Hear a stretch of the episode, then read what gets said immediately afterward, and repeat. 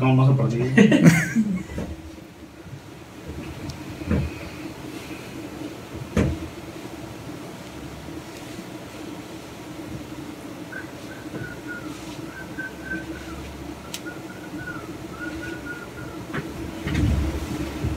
¿Ya estamos en vivo?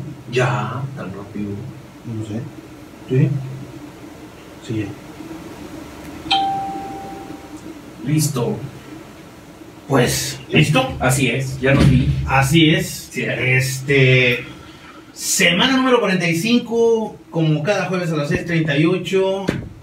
Nos encontramos en las redes oficiales de El Diario, el de los bien informados. Y en su estudio, agradeciendo siempre, antes de iniciar nuestro, nuestro programa, Así agradeciendo al staff del diario y al staff de The Americano y más por esta emisión, emisión número 45 de, de Americano y más. Yo soy Air Yacatú Raúl Totosaus. y esto es oficialmente de Americano y más, desde Ciudad Victoria para el mundo y el universo digital. Aquí estamos ya presentes, agradeciendo siempre a nuestros amigos y patrocinadores en la Sultana del Norte, Amaya Arroyo, Artesano MX, muchísimas gracias. En Ciudad Victoria, Republic Design, Republic Design, Restaurante El Capitalino, Restaurante Palabanda, eh, Depósito y Sierra y Chiquita. Sierra Chiquita, ubicados en la avenida Watts y calle SBT 124, en Amora Floral, ubicados en el 3 Berriozábal, segundo piso. Muchísimas gracias a todos ellos, nuestros patrocinadores y amigos, colaboradores. Muchísimas gracias, muchísimas, muchísimas, muchísimas gracias. Serrano Sport y Mini Helmets. Mini Helmes Proline Ciudad Victoria. Rincón Fla Fútbol Victoria. Muy bien, muchísimas gracias. Esto es de Americano más. Oficialmente empezamos con la ráfaga de noticias. Ráfaga de noticias, Jaco. Oficialmente la NFL el día de hoy, creo que esta parte nos incumbe a todos, ¿no? Ya que todos somos fanáticos, cada quien tiene su equipo.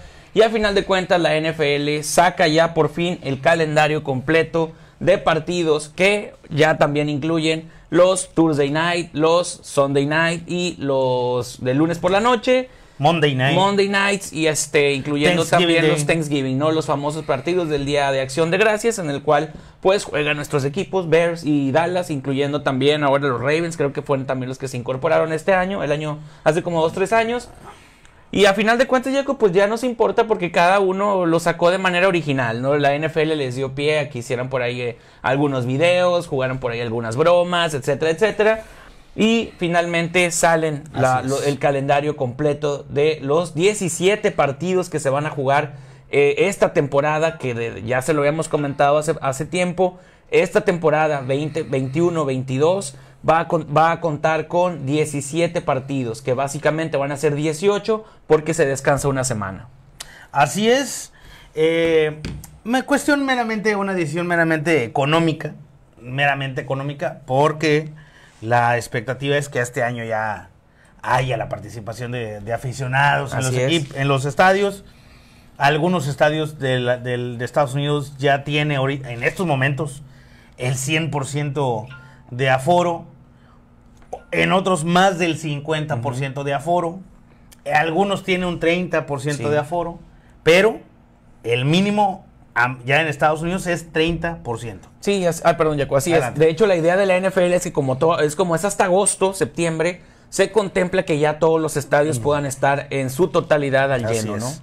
Parte del por qué se tomó la decisión de que en México no hubiera eh, NFL en este año. En este año no va a haber tampoco un partido en, en- en nuestro país debido a pues, meramente las decisiones eh, por la cuestión de la pandemia, por la cuestión de cómo va la brecha de la vacunación. ¿verdad? Eh, y es por eso que va- habrá dos partidos en Inglaterra. Sí, así es, Jaco. Desafortunadamente México se queda otra vez sin partidos de fútbol americano por ya años consecutivos, ¿no? El primero fue porque no estaba listo el estadio, después por COVID y ahora esta situación que se presenta eh, por el manejo del COVID, que hasta cierto punto todavía está, está en altos niveles. Eh, específicamente en CDMX, Jaco, que ahora acaban de anunciar que algunos de los estadios para liguilla se van a abrir, ¿no? Entonces, pero no al 100 y obviamente eso es parte de lo que no quiere la NFL, ¿no? No prefieren arriesgar y prefier- prefirieron irse a Inglaterra, allá van a ser estos dos partidos internacionales. Meramente una decisión, lo volvemos a repetir, económico. Es una cuestión económica de que la NFL pedía el 100% de Sí. aforo para el, el Estadio Azteca, no se logró esa, esa, ese acuerdo. Y pues bueno, al no lograrse ese acuerdo, la NFL toma la decisión de, de no jugar en nuestro país este año. Con la posibilidad, porque el contrato está abierto, el Sí. contrato está abierto a tres años más. Entonces, eh, sabemos que los dos pasados, este año y el pasado, por cuestión pandémica, no se, No hubo. no se jugaron.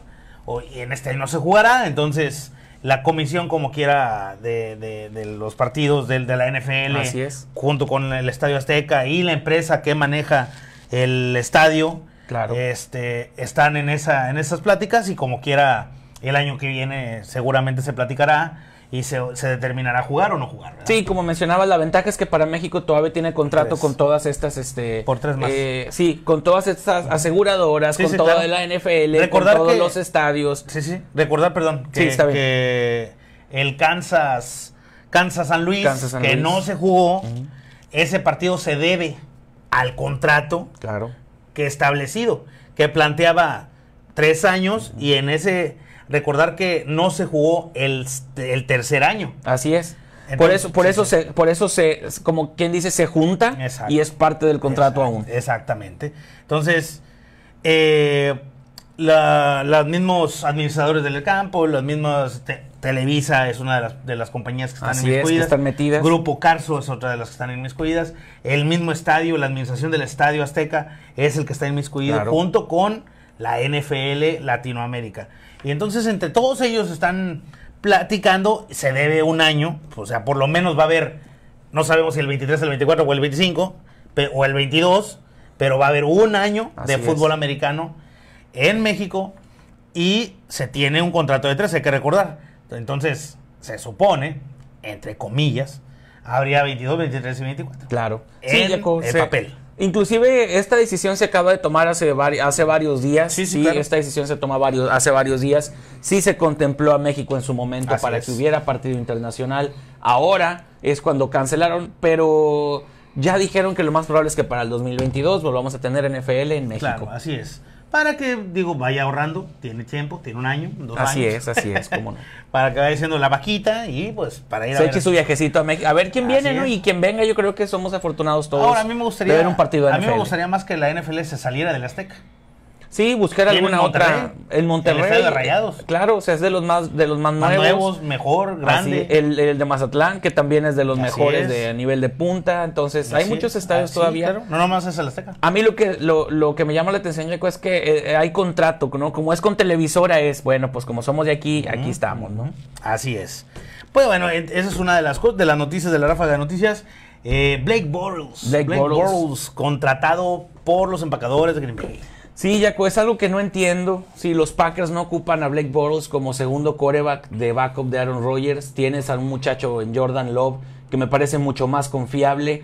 eh, es joven, sí, eh, hizo un muy buen Pro Day hace dos años. Este, no veo. Se supone que lo traías como el reemplazo de Aaron Rodgers. Eh, me parece que esto de que no juegue Jordan Love es más que un capricho por ahí de, de Rodgers para no darle presión, para no buscar competencia a este tipo de cosas que la verdad a mí hasta cierto punto me parece tonto, pero cada quien en sus equipos hace lo que, lo que les parezca correcto, ¿no? Entonces, siento que en Jordan Love tienen un mucho mejor talento que lo que puede darte Blake Bortles. En esta semana se anunció en la, en la franquicia de los Halcones de Atlanta que Kyle Pitts y Hayden Hurst, estos jugadores que fueron seleccionados en el, en el draft, estarían, podrían jugar juntos bajo el sistema ofensivo de Arthur Smith. Me parece bien, son ya, se- ya jugadores se anunció que sí podrían jugar. Claro, y son jugadores jóvenes que refrescan, ¿no? La ofensiva de Atlanta que tanta falta le hizo el año pasado. Así es. Este, ¿Qué más hacemos por Oh, ahí? Yaku. Se habló de que Tebow, Tim Tebow, este coreback mariscal de campo, ex bronco de Denver, este ex Jet, se estuvo entrenando con Patriotas un tiempo. Se dice que va a los Jaguares de Jacksonville, eh, ya que en su momento Urban Meyer fue su coach en Gators y ahora lo está buscando, pero para cubrir la posición de ala cerrado. Cosa que no es muy del agrado de muchas personas porque dicen, oye, ¿por qué le quitas el espacio a alguien que sí ha jugado esa posición a alguien que estás improvisando? No, pero eso nada más se quedó en el aire. Lo que también se rumora es que Urban Mayer lo que puede hacer es traerlo como asistente, coach y que sea el que esté en contacto con, Claro. con los jugadores, ¿no? Que yo no le veo lo malo y algo le ve Urban Mayer para tenerlo. Si le ve talento, ¿por qué no algo debe de estar ahí, exactamente. Así es. El día de ayer fue confirmado por Jeremy Fowler, eh, este periodista de una cadena internacional de deportes, que las Panteras de Carolina se quedan con Terrence Marshall, este wide receiver de- que salió en segunda ronda para los Saints, Ok. pero eh, fue cambiado para los Panteras de Carolina. Sí, pues es movimientos que se dan por ahí, a lo mejor Falta también, sí, falta de dinero o, alguien o a lo mejor a los otros les surgía más y Así sí le es. podían dar un contrato a, a largo plazo o al menos a corto plazo para mantenerlo en las líneas. Así es. Eh, se confirma que Ted- Teddy Bridgewater sería el pasador eh, titular de las Panteras de Carolina. De Denver, ¿no? Sí, sí, de Denver, perdón. De Denver. Sería el titular. Sí, eh, las Panteras de Carolina trajeron a Darnold. Darnold se queda de titular con, con- con Panteras. Inclusive uno de los partidos internacionales va a ser Carolina contra Jets. Es- y ahí se va a demostrar el talento de, de Darnold, me parece, en contra de los Jets que lo dejaron ir este año. Así es.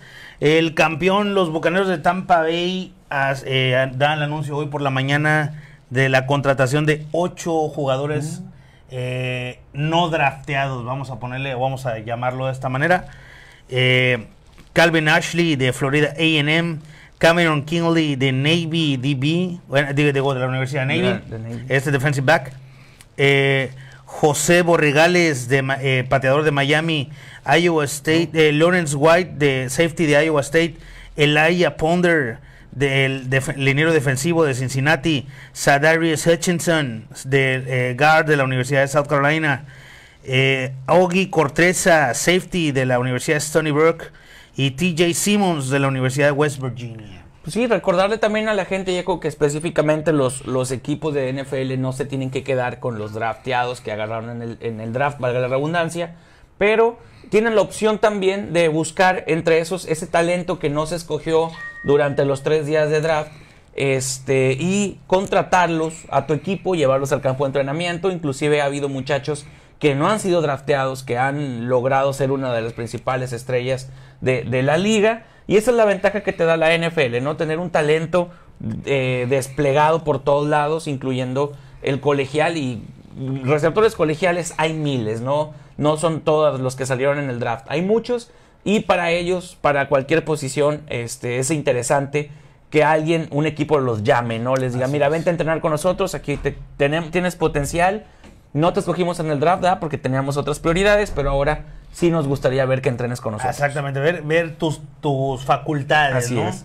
Tu, tu- tus hechuras, qué puedes aportar al equipo y si obviamente te vemos algo, pues te lo vamos a pagar. Claro, ¿no? adelante. No nos los vas a regalar. Un, contrato. Bueno, sabemos que si se quedan en el roster tienen cuatro años todavía para, para derrochar Y- y- talento. Y, tenemos que dar Gratis, dinero, ¿no? Exactamente. Eh, el, el ex corredor de, los- de, de los Lions, de los Leones de Detroit, Kerryon Johnson, pasa a formar parte Oh. de las Águilas de Filadelfia. Interesante para la ofensiva de Filadelfia que se está renovando poco a poco y vimos que agarraron a Devonta Smith en el draft. Jalen Hurts de, de coreback. Ahí va la, la- la ofensiva de Filadelfia, poco a poco. Así es, Cardenales de, de Arizona probablemente o, est- o estarían a, a horas de firmar a Suckers, ex jugador de, bueno, ahora todavía jugador de, De Filadelfia. de Filadelfia, y a Jordan Hicks, el linebacker de Filadelfia. Estarían a, a horas de hacer un cambio. Oh, fíjate, Jordan Hicks hace pocos, la Arizona por cuestiones del tope salarial decidieron darle eh, la opción a Hicks de, de buscar un equipo. Me parece... Así es. Me parece que Ertz va a dejar un hueco muy importante. Sería, sería un cambio Jordan Hicks por Suckers. Sí, me parece que es muy interesante ese cambio, ya que se queda un hueco muy importante en la ofensiva de Filadelfia. Así es. Pero lo estás llenando con, una con un jugador defensivo de primera. Entonces, vamos a ver qué hace y a quién contratan de ahora los, los Philadelphia Eagles en la agencia libre, ¿no? O en los novatos que, que no están drafteados para llenar el espacio de Sackers, que sin duda siempre ha sido una pieza importante en el ataque. Recordar, recordar amigos que si, le, si ustedes eh, han- hemos seguido como nosotros, han seguido con nosotros el draft y la agencia libre, viene una etapa del llamado waiver, ¿no? Ah, De los, donde los equipos nos dicen, sí me gusta tu talento, pero no tengo espacio, no tengo eh, un, un lugar para ti. Te voy a, a dar un tag, un- un- una etiqueta de jugador waiver y eres mío. Si alguien te, más te pide, tendrá que arreglarse conmigo. Si no, en algún momento yo te voy a hablar y te voy a traer a mi equipo. Eh, y esos, esos, esos waivers se dan a partir de estas fechas hasta que inicie la liga. Entonces, estos jugadores que llegaron a un draft, que van, a, van apenas a iniciar el Summer Camp, Así es. empezarán a entrenar en, ahora en, en los próximos meses, van a empezar a entrenar con el equipo, vamos a empezar a ver lesiones, vamos a empe- empezar a ver fallas, vamos a empezar a ver falta de talento Así de es. estos jugadores que no, no contratamos y vamos a tener que correrlos, ¿no? Vamos a tener que sacarlos de nuestro roster, de nuestra lista, Claro. de nuestro equipo. Pero a lo mejor te vemos algo, te vimos, o, o generalmente pasa con los pateadores, con pateadores, con defensivos, porque nuestro equipo tiene que tener linieros de ofensivos y defensivos son importantísimos en el fútbol americano. Corners. Corners son- 20 corners exacto. que tengas ahí de, de primera mano, porque si no. Exactamente. Ten- te- son muy, muy indispensables. El long snapper Así es. es, un jugado- es una posición que no se les paga mucho, pero que son muy importantes. Claro. El long snapper, porque solamente tienes uno en tu equipo, un long snapper. Y, y no puede jugar esa posición otro jugador. El centro normal, que es el que nosotros conocemos, que es el que le entrega la bola Exacto. directo al coreback. Ese no, no puede fungir como un long snapper. Entonces, tenemos que tenerlos y, y son esos los que van a waivers muy seguramente. Bueno, casi siempre, ¿no? Van, van a, a, a- a waiver y pueden ser contratados por otros equipos Claro. sin restricción. O, o si ya lo, lo llamé yo a, o le dimos el tag, eh, un equipo en específico lo taguea, no podría jugar con otro hasta que se arreglen entre equipos por ese jugador o un intercambio de jugadores. Sí, como lo mencionábamos ahorita entre, entre Arizona y Filadelfia.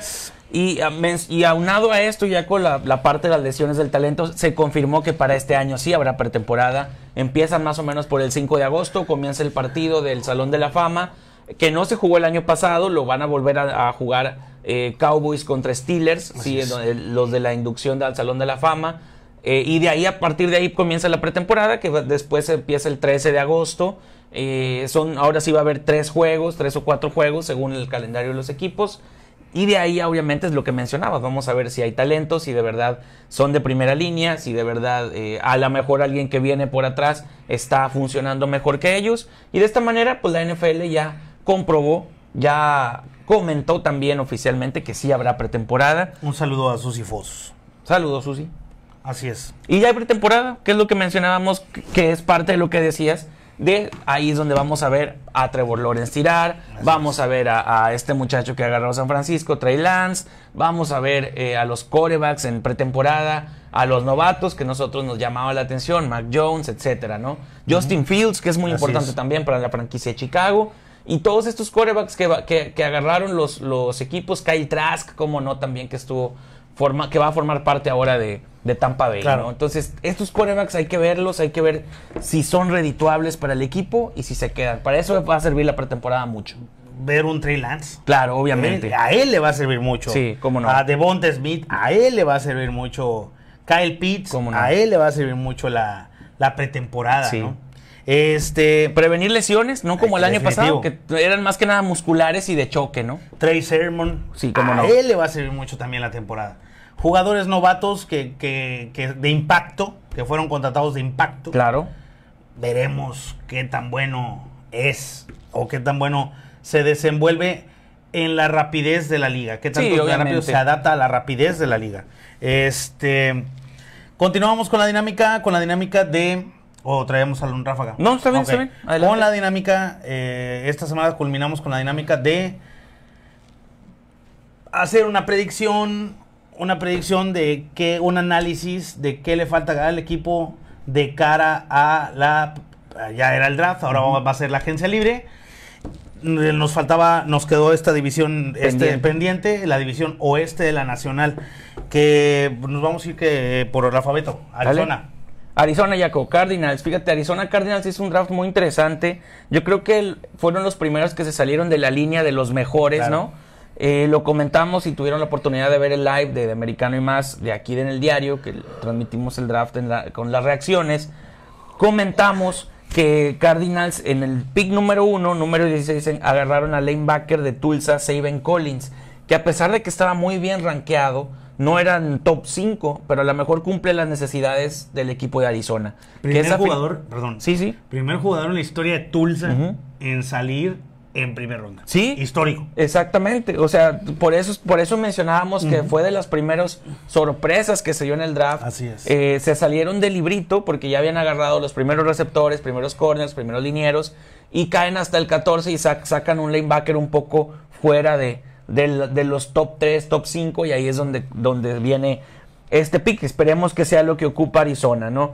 Eh, Rondell Moore, receptor de Purdue, también en la segunda ronda. Marco Wilson, cornerback de Florida. Sorprende, sorprende que haya sido un jugador de Purdue. Sí, de Del Purdue. programa Purdue. Así es. Porque Purdue le fue muy mal. Ya tiene varias temporadas que el programa está de- Eh, para abajo. Siendo una, una, una, un programa, una universidad muy famosa a nivel colegial. Claro. Como decir Villanova en básquetbol, ¿no? Sí, obviamente, de- de Villanova, tradición aparte. ¿no? Gonzaga. Gonzaga, es sí. buenísimo en básquetbol. básquet. Pero en otros deportes ni a las canicas. Y ahora Purdue. Lo mismo Purdue. Es lo que está pasando. Muy bueno en, en- El, en el fútbol. programa está para, está para abajo, ¿no? Así es.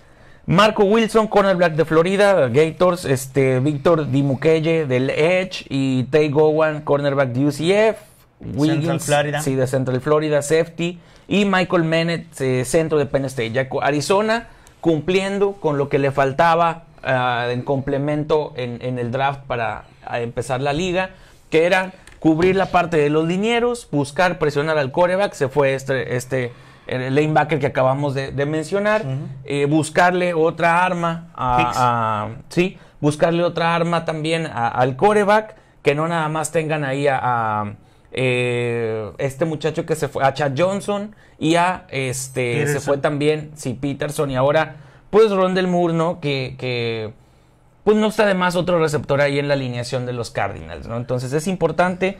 eh, defensiva también, entonces me parece que se armaron con, la, con los puntos principales partiendo de la línea, receptor, lanebacker, safety, corner, ¿no? Yo siento que te fueron por ahí por, la, por lo que querían, bien por Arizona. El programa vamos a ver si funciona y si salen adelante nuevamente este año. Que no entrar a playoffs ahora sí sería fracaso para Kyler Murray, más que nada para Arizona. Estoy de acuerdo contigo, simplemente yo siento que ahí le faltó la contratación de un corredor.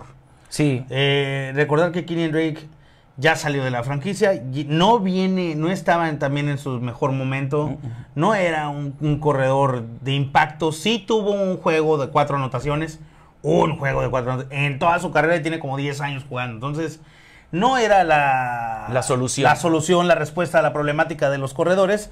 Eh, siento que a Arizona le faltó un corredor de impacto o tra- traer uno de la agencia libre. Me gustaría, e- ese sería un buen espacio para Frank Gore. Eh, ahorita es. está en la agencia libre Frank Gore. Sería un muy buen, muy buen eh, lugar para él, ¿no? Siento que a Arizona le falta, le faltaba y ya lo, lo complementó con un wide receiver. Así es. Un wide receiver, opciones, darle opciones a Kyler Murray. Eh, siento que falta también un tight end de impacto. Eh, no, todo no todo lo hace este muchacho. Oh, es un güero, se me va. Eh, se me fue el nombre. sí, pero a, fi- a final de cuentas ya sí se entiende, ¿no? Que Sí, claro. necesitas más armas para este tipo de ofensiva. Necesita darle un- necesitamos darle armas a la ofensiva a Kyler Murray para que pueda deshacerse Claro. de, de la oleta. La oleta, este muchacho blanco coreback de backup. Ajá. Que él sería el, el backup de Kyler Sí. Murray. Y él acostumbra mucho pasar largo. Entonces al mismo pasar largo le hace falta un, un- a los Arizona Cardinals le hace falta un receptor de impacto de buenas manos y un velocista. Sí, bu- buscando a final, a final de cuentas la tercera parte del Así campo, es, ¿no? Es, el, el tercer nivel que le llaman. Él ve largo. ¿no? Sí, así es, el ve largo. Exactamente. Entonces, este, creo que esas armas principalmente le, le hicieron falta. Eh, sí, sí, sí había otras prioridades como eh, un edge, ya se te había ido el Sí. tuyo. eh, reforzar la secundaria, ya se te, había- ya se te habían, ya se te habían ido también. Eh, se, se retiraron los corristas Sí. por de falta de dinero. Teníamos que reforzar todo esto, pero creo que a lo mejor una sexta, séptima ronda pudo haberse llenado con algún corredor o receptor. Claro. Eh, ¿Quién sigue? San Luis, no. San Francisco, San Luis. Pues todos son con ese. Pues San Francisco, San si Francisco. quieres, ¿no? San Francisco, Jaco, fíjate que hizo un draft muy interesante, la verdad. Me gustó mucho los picks de San Francisco. y, eh, hasta la tercera ronda todavía se quedaron con jugadores de primer nivel. Subieron hasta el tercer pick, por ahí con un cambio con Miami. eh, Para ir por Corea. para ir por coreback, eso ya estaba cantado, la cosa era ver por quién iba, ¿no? Entonces todo pintaba para que fuera Justin Fields o Mac Jones. Resulta que sorprenden en el draft llevándose a Trey Lance, que decían que Trey Lance era el que iba a caer Claro. más y no Mac Jones, ¿no? Así es. Eh, Aaron Banks en la segunda ronda, que fue el guard de Notre Dame, que también venía con unos muy buenos números. Trey Sermon, corredor de Ohio State, después de la pedacera que tuvieron en corredores el año pasado, me parece algo lógico. Trey Sermon rompiendo los récords de Ohio State, Claro. incluyendo los de Ezequiel Elliott, ¿no? Eh, Yo incluso yo lo hubiera agarrado en segunda. en segunda sí, ronda. sin problemas, ¿no? Es un corredor de primera línea.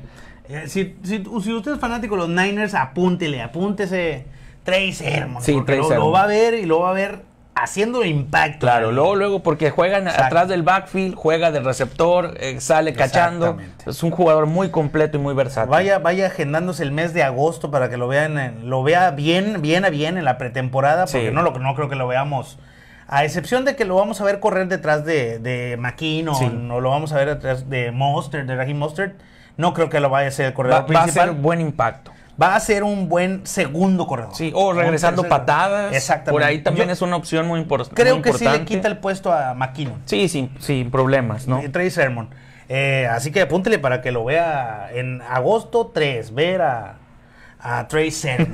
Así es. Así- Y mira, agarraron otro corredor también, Jaco. Eli Mitchell de Luisiana Lafayette. En su último Lafayette. pick, ¿no? Este, agarraron ahí a, un corredor cubriendo la zona de safeties. Eh, de Humo Lenoir, corner de Oregon.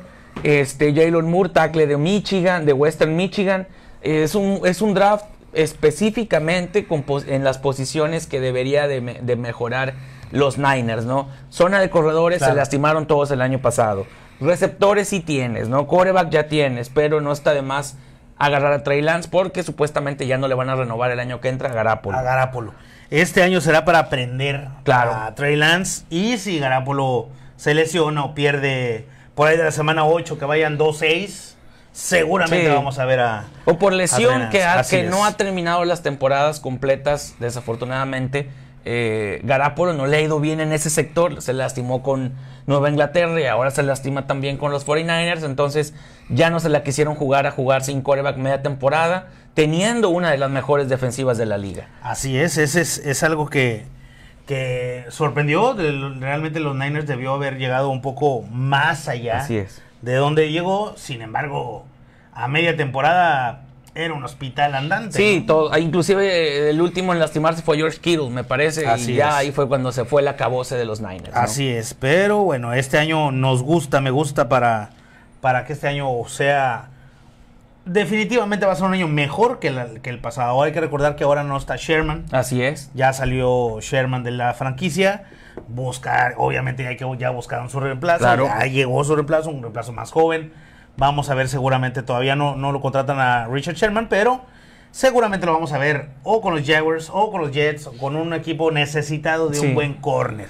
Entonces, este, no nos sorprenda que, aparte que Sherman le, le sobran dos, dos, tres añitos Y todavía. ya, sí, sí, sí. Ya va para abajo, ya es un Prince Amukamara. Sí, tiene, tuvo chispazos, ¿no? Acabó lesionado también, Así es. inclusive con los Niners. Ven- veremos si está recuperado al 100 y de esto dependerá la carrera de, de que continúe la carrera de Richard Sherman. Recordar que, recordar que el año pasado quedó 8-8 Ujú. lo- lo- los Niners. No quedó mal realmente, pero ah, si tus rivales divisionales son Los Ángeles y terminó con 10 y Seahawks terminó con 12, perdón, y Arizona, de, los, Ni- los Niners se quedaron 6-10. Cuartos de su división, ni siquiera la media pudieron No, llegar. no, Entonces, esto les costó mucho. Y eso que la Nacional no estaba tan fuerte como para calificar en, en Wildcard, ¿no? ese es el problema con los Niners eh, para este año que viene. Este, pasamos a los San Luis. San Luis Rams, Jaco, fíjate que los Rams no tienen primeras, no tuvieron primera selección porque le habían cambiado a los Jacksonville, a, a Jaguares, a este, a este, a este muchacho, eh, cornerback de primera línea, entonces quedó con ellos eh, eh, y tuvieron que escoger hasta la segunda ronda. Re- agarraron a Tutu Atwell, que fue un receptor de primera línea de, le- de la estatal de Luisiana, este, de Louisville, perdón.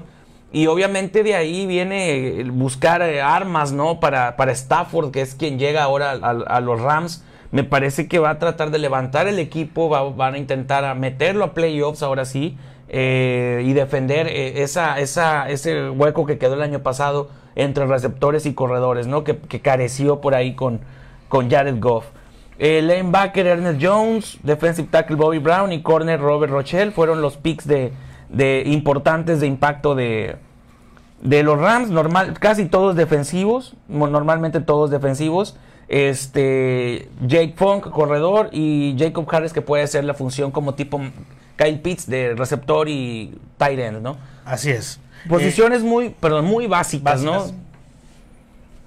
Listo. Ah, sí, adelante, pensé que ibas a continuar. Los carneros de San Sí. Luis, los carneros de, de Los Ángeles ahora. Sí, de Los Ángeles. Los carneros de Los Ángeles ya está listo y hay que recordar que el primer juego que van a tener va a ser precisamente, van a abrir su temporada con los Chicago Bears.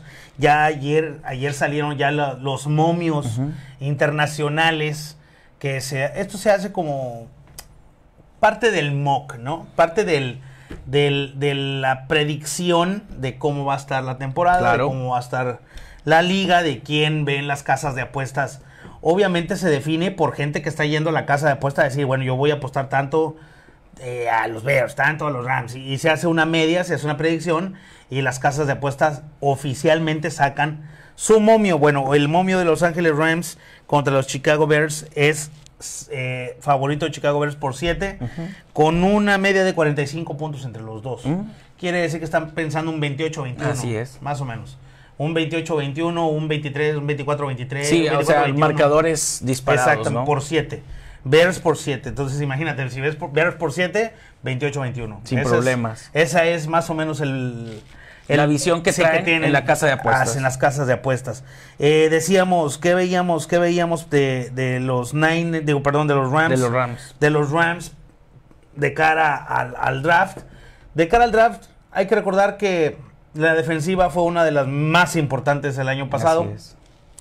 a, a excepción de cuando le cayó este Russell Wilson encima al defensivo este Aaron Donald. Aaron Donald. No sabíamos, lo dijimos que no sabíamos por qué le habían dado el premio a mejor defensivo del año, lo seguimos sosteniendo, se lo debieron de haber dado a, TJ Watt. a TJ Watt. Era, era mucho mejor prospecto y mucho mejores números. Pero bueno, la defensiva de los, de los Ángeles Rams eh, fue el departamento mejor llevado durante la temporada para los mismos eh, carneros de Los Ángeles. Lo más estable, ¿no? Si Lo más queremos decir estable. algo, fue lo más estable Exactamente, de, de sus de equipos. sus equipos, exacto. Creo que lo que había, y hoy por lo que, di- lo que sucedió fue que mejoraron esa misma defensiva. Claro. que es lo que se va a ver poroso? Lo mismo del año pasado, la ofensiva. Claro. La ofensiva se va a ver muy porosa. Tienen tres corredores de impacto, pero si sucede lo mismo del año pasado, que vienen las lesiones a media temporada, no se recuperan, perdieron partidos importantes, sin un pateador bueno, va a empezar a, a- a perder otra Claro. vez por cuestión meramente de ofensiva. Entonces, ¿qué ocupaba? ¿Cuál, era, cuál es mi análisis eh, sobre los, los, los, Los Rams. los Rams de Los Ángeles? Es meramente hacer una mejoría en el- la ofensiva, Claro. a la ofensiva. Ya sabemos que los corredores es su mejor, a la ofensiva es su mejor arma. Hay que hacer una mejora en receptores, hay que hacer una mejora en eh, alas cerradas, hay que hacer un- una mejora en los, la, la línea ofensiva que también si no le da, si no le va a dar, hay que recordar que Matthew Stafford llega al equipo en un cambio con los Leones de Detroit. Y que este muchacho para que funcione tiene que tener una buena bolsa de Claro. golpeo. Si no, si esa bolsa de golpeo colapsa, va Van a empezar los problemas Eh, a empezar a los- nivel coreback y si Y el de coreback no tiene tiempo, no va a tener para tirar. Para ¿no? poder y de tirar. lesiones más que nada. Y si no tiene quien tirarle, pues Menos. tantito peor. Entonces, creo que hay que, de cara a la agencia libre, hay buenos prospectos todavía, hay buenos prospectos de receptores, hay buenos prospectos de corredores, aunque como me gustaría ver un fullback en, Claro. en- en- en los carneros. Y pues bueno, siento que eso es por ahí. Y con un pateador bueno, Claro. uno mejor. Alguien que se rescate lo que hizo Surlane, ¿no? Que después de ahí no llenaron ese huequito. Llegó Surlane, hizo un muy buen trabajo, se fue Surlane, se acaban los pateadores. Claro. Eso es básicamente lo que pasa con el equipo de la Bahía. Eh, los Seattle Seahawks, Seattle Seahawks. El problema número uno de los Seattle Seahawks es los Seattle Seahawks. ¿Por qué? Por la cuestión del tope salarial. lo hemos analizado mucho y lo hemos platicado mucho en este programa. Cuando tienes una estrella que es muy bueno, si tiene- cuando, tiene- cuando le pegas a la beta y logras sacar el garbanzo de libra, este jugador que va a ser tu referente y se va, a él le vamos a aventar el equipo a la espalda y ese, ese jugador nos va a llevar al Super Bowl y nos va a hacer ganar campeonatos, pues hay que abrirle también la cartera. Claro, obviamente. Y al abrir la cartera es donde vienen los problemas. Eso mismo está pasando con Kansas y ya está pasando, ya está empezando a pasar en esta temporada. Recordar que, so- que dejaron ir a sus primeros, a sus, line- a sus, a sus linebackers Claro. eh, titulares, a Fisher y a este otro, no me acuerdo cómo Bobby se llama. Wagner. Pe- Perdón. Bobby Wagner. No, no, no, de Kansas. Oh, de Kansas. Que soltaron a, a Eric Fisher, de, el, el, el liniero ofensivo de, de Kansas. Sí, sí, sí. Porque no tuvieron dinero para pagar lo que vale el talento de estos muchachos. Así es. Ahora pasa lo mismo con, con, Con Seattle Seattle. Seahawks. Pagarle mucho dinero a Russell Wilson provoca que no tengamos dinero para el talento que reclutamos. No todo, lo va, no todo es Dick Metcalf, Tyler Lockett y Russell Wilson. Nos dimos cuenta el año pasado que, al- que había que tener una mejora de la- en el departamento de las defensivas. Es más, si los, si los Seahawks tuvieran la defensiva de los Rams, fueran campeones Así es, sin problema. fueran campeones. Porque, porque Pete Carroll ha llenado de tantos puntos a la ofensiva, se ha concentrado a ser muy bueno a la ofensiva que ha- para que no se vean los errores de la defensiva. Entonces, eh, lo- los hijos son un equipo que mete 50 puntos, pero le meten 45. Entonces, ¿qué hay que hacer para este año? Las mejoras para este año, defensivas. Mejorar la defensiva, recordar que el único que queda es Bobby Wagner. Y Bobby Wagner ya está muy tullido, Sí, ya está ya. muy golpeado, ya está muy, muy, muy, muy viejo, ya trae lesiones Ya es del- de los últimos de la